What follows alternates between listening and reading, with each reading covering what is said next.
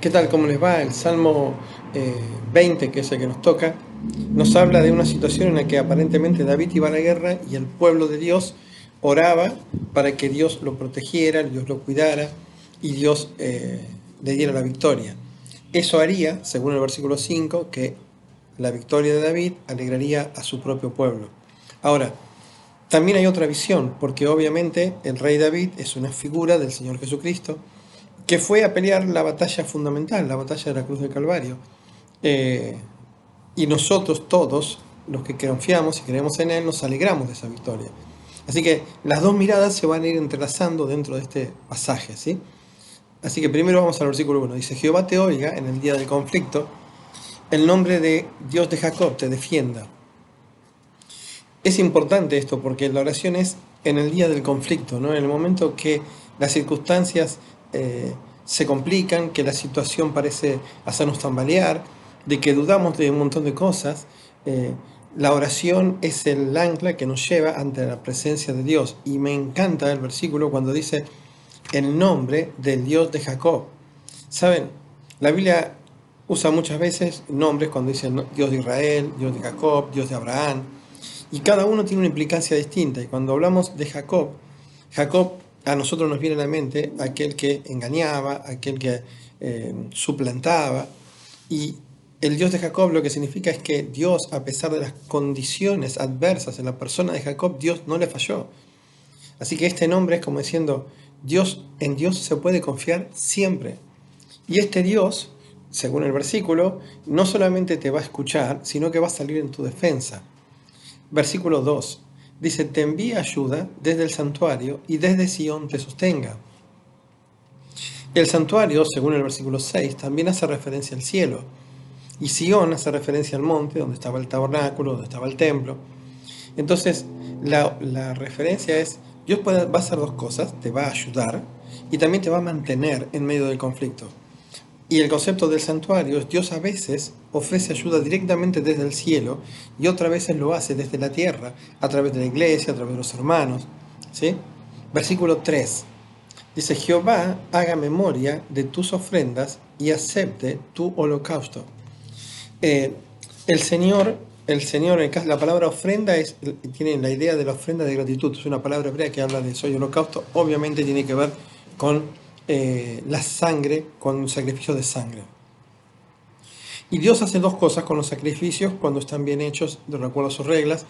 En uno toma memoria, se los recuerda y también los acepta. ¿eh?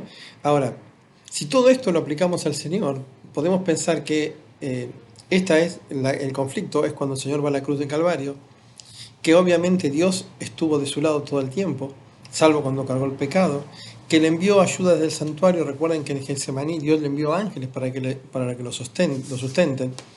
Que a memoria de las ofrendas puede hacer referencia a la vida sacrificial y, de humillación que el Señor tuvo en esta tierra, naciendo en un pesebre, viviendo en Nazaret, viviendo en humildad. Y acepta el holocausto puede hacer referencia a la cruz del Calvario. Versículo 4. Dice, y te dé conforme al deseo de tu corazón y cumpla todo tu consejo. Saben, esto hay que ser como David para poder decir esta oración, ¿no? Eh, la Biblia enseña en Samuel capítulo 13 que eh, David era un hombre con un corazón conforme al corazón de Dios. Y en primera Juan dice que si nosotros pedimos de acuerdo a su voluntad, nos va a ser hecho. Y es lo que acá, ¿no? Dios te dé, la oración del pueblo hacia el rey es te dé conforme al deseo de tu corazón. Un corazón que estaba igualado con el corazón y el consejo de Dios. Versículo 5.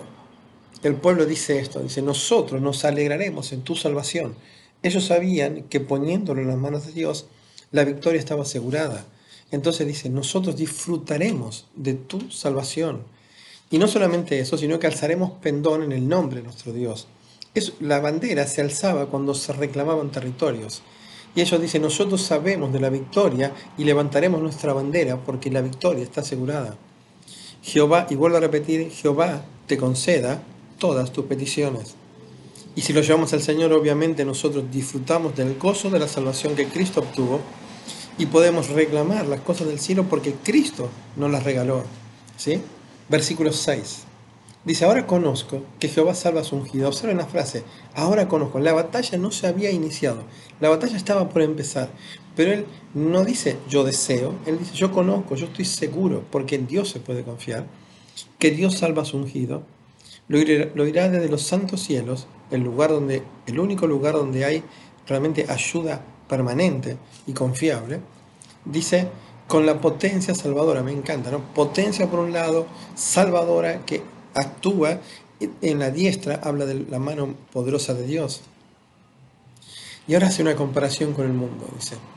Ellos confían en carros y en caballos. Al pueblo de Israel en Levítico 17 le estaba prohibido juntar caballos y carros. ¿Por qué? Porque podía hacerles cambiar la mente, o sea, buscar la ayuda en los elementos humanos. Y a veces nosotros hacemos esto, ¿no?